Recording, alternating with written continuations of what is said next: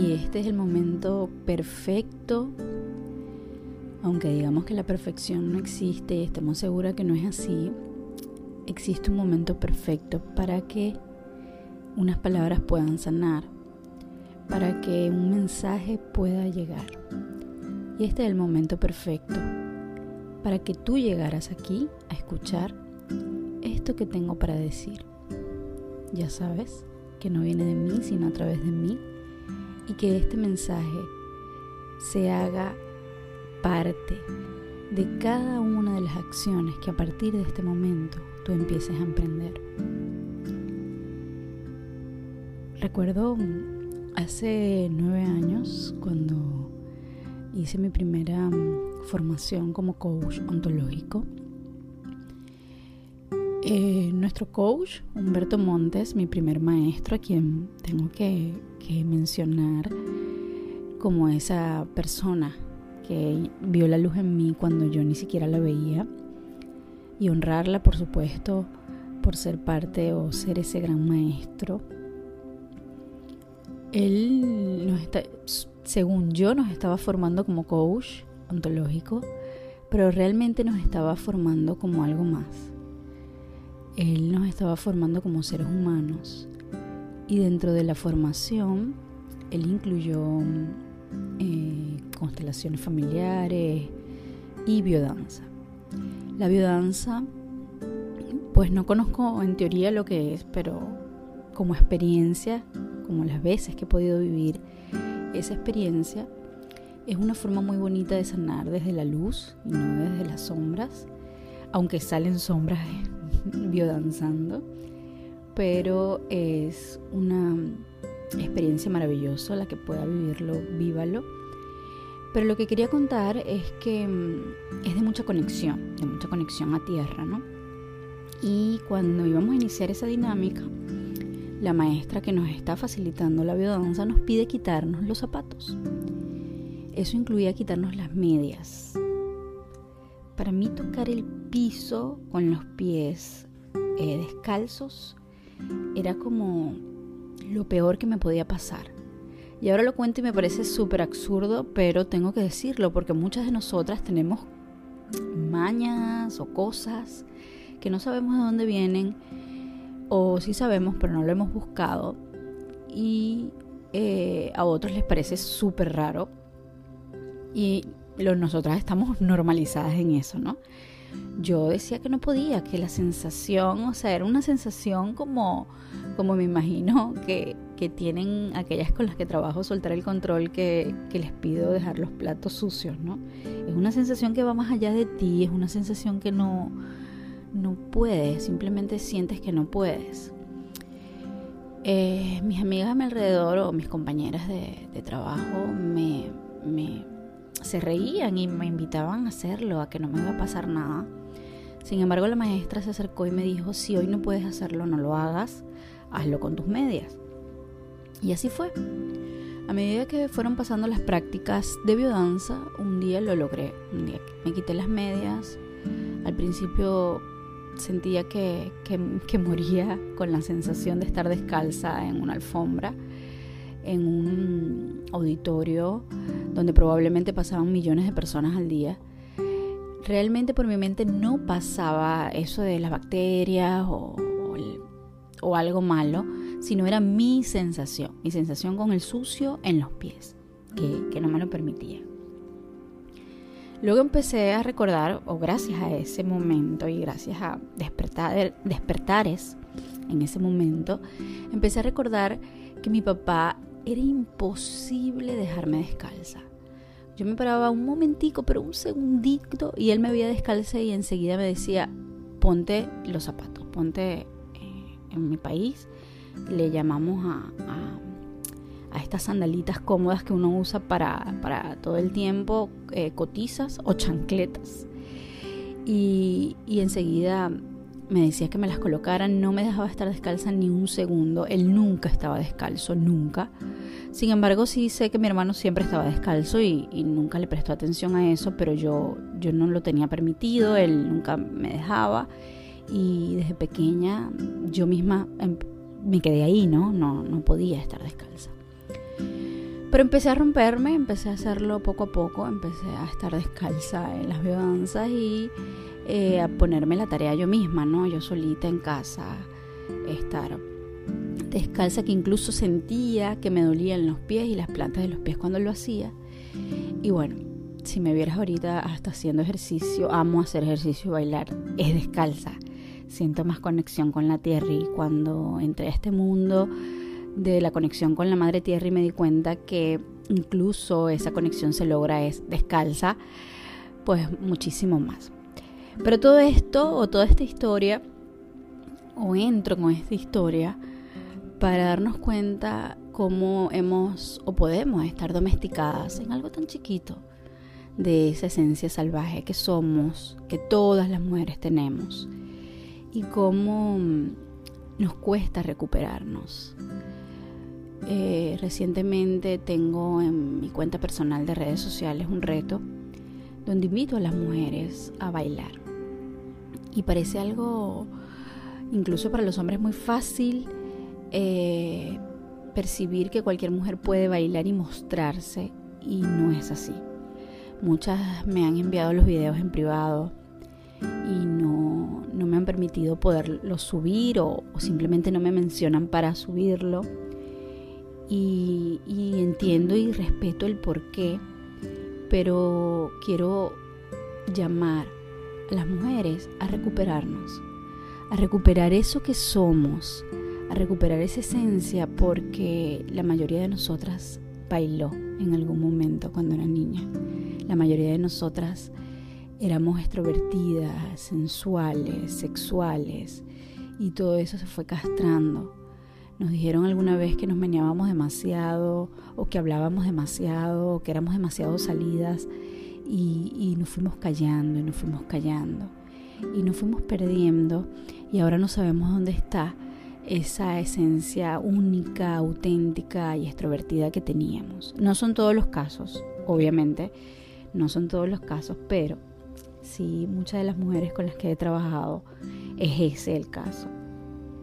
En general la recuperación por nuestra esencia salvaje, porque la que no ha bailado en esta vida la bailó en otras, bailó en otras vidas, porque es algo que traemos dentro de nosotros. Y el baile lo estoy usando como metáfora de eso que somos en esencia, porque somos más que maquillaje y tacones, porque somos mujeres reales, naturales, verdaderas, porque durante la historia, incluso en estos cuentos famosos de los hermanos Grimm, se encargaron de manipular la fuerza de la mujer y mostrarnos esa fuerza de manera oscura y reflejar esa sabiduría como algo malo, sobre todo incluso con la palabra bruja, ¿no? Y una de las cosas que nosotras debemos recuperar es nuestra esencia femenina, pero también nuestra esencia masculina y eh, así podamos eso, eso que tenemos en nuestro interior y esas ideas poderlas manifestar en la tierra. Cuanto más fuerza, más fuerza tenemos en esa masculinidad, más podemos manifestar, pero sin perder nuestra esencia femenina y esos aspectos femeninos tan importantes para contener y para ser nosotras mismas. Este regreso a nuestra esencia, esto que tiene que ver con con enfoque y, salir de esa, de esa supervivencia, de ese estado de supervivencia donde si no éramos lo que el otro esperaba que fuéramos, no podíamos, no podíamos ser, no podíamos mostrarnos. Eh, cuando realmente crecemos en un entorno donde vemos que todo esto es señalado, Recuperarnos es reconciliarnos con nosotras y dejar de esperar reconocimiento. Dejar de esperar reconocimiento es un trabajón, un trabajón que todavía paso por ahí, no, no lo voy a negar. Soy consciente, cada vez más consciente y cada vez más me digo, ok, aquí estás tú otra vez esperando reconocimiento porque los niños queremos reconocimiento y en esa etapa de, nuestra supervivencia, en esa etapa de la niña herida, la niña está esperando que la aplaudan. La niña está esperando que papá En mi caso, papá todo el tiempo decía que era una niña muy inteligente, que era una niña muy madura, y siempre estamos esperando eso de afuera. Y en esos momentos nos atajamos y nos decimos, ya soy adulta y no necesito reconocimiento de nadie.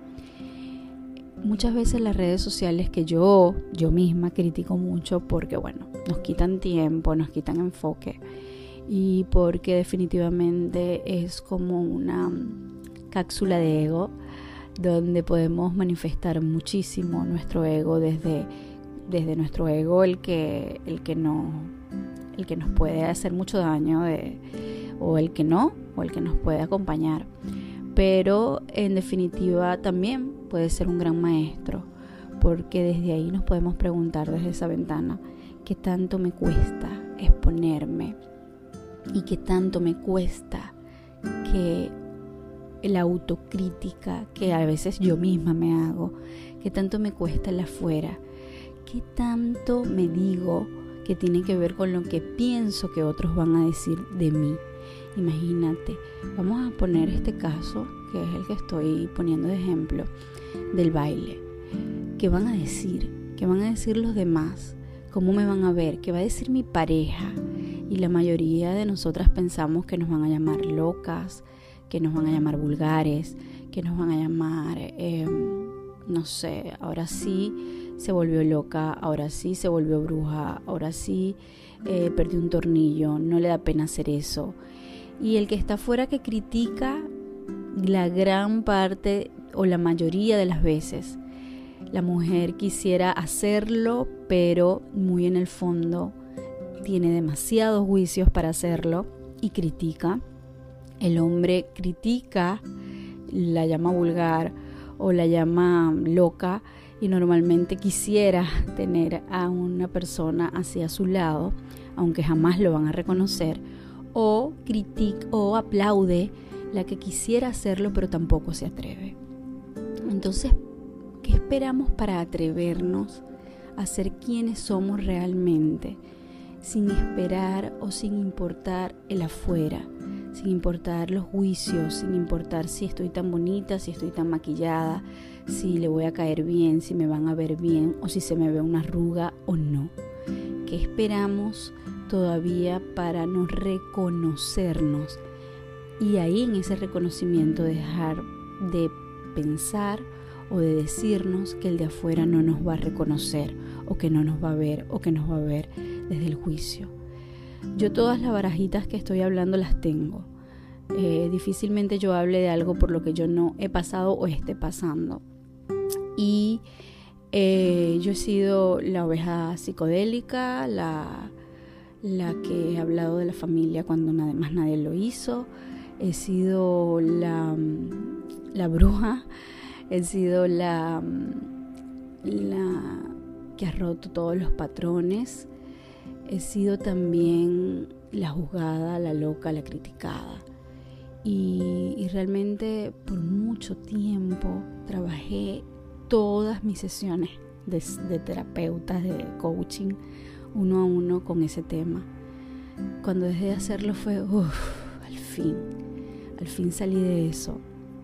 Yo también eh, tengo monstruos dentro de mi propia familia y creo que son los peores.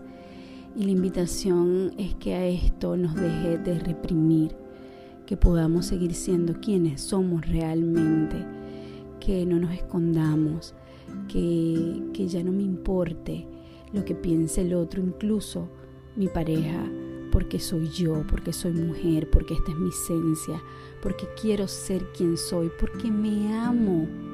Cuando yo me amo a mí misma, no necesito que nadie más me dé eso. ¿Y cuánto nos cuesta llegar a reconocernos desde ese amor? Dejar de actuar desde la herida, dejar de actuar desde la niña reprimida, crecer, crecer en todo el sentido de la palabra nos cuesta tanto. Bueno, es un trabajón, ¿no? No estoy diciendo que vas a salir de aquí lográndolo, pero al menos que estas palabras puedan llegar a ti para decirte donde no me estoy reconociendo, donde no me estoy recuperando, donde está esa esencia salvaje, toda, todas las mujeres, todas, no unas, no algunas, no las, las extrovertidas o las introvertidas, el alma de las mujeres tiene la necesidad de expresarse. Y, quizás, bueno, para ti no sea esa ventanita de las redes sociales, porque no necesariamente tiene que ser esa. Estoy poniendo el ejemplo por, por esto que, por este fenómeno que he visto en el reto. Pero desde donde sea que lo hagas, tu alma necesita expresarse y recuperarse y reconstruirse y dejar de pensar en qué pena que dirán los demás. Pensar en qué hace que yo me sienta bien conmigo, que me digo, que me dicen, que quiero. El que me dicen es para reconocer que no tiene que ver conmigo y con lo que yo quiero, tiene que ver con que sigo en mi estado de supervivencia. Vamos a salir del estado de supervivencia, del no confío, de la zona de confort, de la moral, de la rigidez. La moral, la rigidez, la limitación, la repetición, el complacer, la ayuda, la culpa, el no me interesa nada, el control, el trauma, el drama, emociones que enferman, ese ciclo sin fin, todo eso que acabo de nombrar es nuestro sistema de supervivencia. ¿Quieres salir de ahí? ¿O cómo salgo de ahí? Bueno, yo estoy aquí a la disposición de todos ustedes con mi coaching sistémico y próximamente, y próximamente con mis reconstructivas. Nos vemos pronto, espero mm, que puedan llegar estas palabras a ti, que puedan mover un poquito tu alma, que puedan moverte un poquito de donde estás, porque la mayoría de las mujeres fuimos criadas para complacer, ayudar, sentir culpa y tener una moral, pero súper limpia, ¿no? Eso es lo más importante, la moral y el que dirán.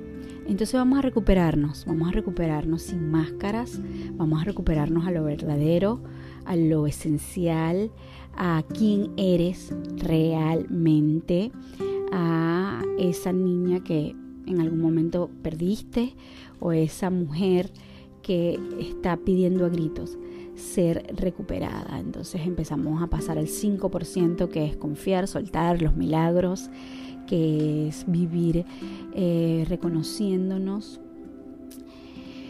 Eh, normalmente las que están esperando fama es como es un atajo a esa autoaprobación eh, tenemos miedo de no ser amadas. Tenemos mucho miedo de no ser amadas. Y ese, ese miedo a no ser amadas te golpea y te, te, te bloquea por completo tu creatividad, te bloquea por completo ese, ese don de creación que todos tenemos. Tu valor reside en Dios y tu trabajo también no tiene que ver con marketing, no tiene que ver con el país, no tiene que ver con tu situación actual. Y cuando tu valor reside en eso más grande, nada de afuera debería intervenir con lo que haces. Muchísimas gracias por estar ahí. Estamos atentos a una próxima oportunidad de escucharnos. Deja tu comentario. Aquí puedes dejar tu comentario con tu voz. Eso me encantaría escucharlo y además te sacaría a ti de tu zona de confort. No lo vas a grabar mil veces, solo lo vas a grabar una vez. Lo primero que salga, que no venga de ti, sino a través de ti. Y yo voy a agradecer muchísimo esos comentarios. Nos vemos en una próxima oportunidad.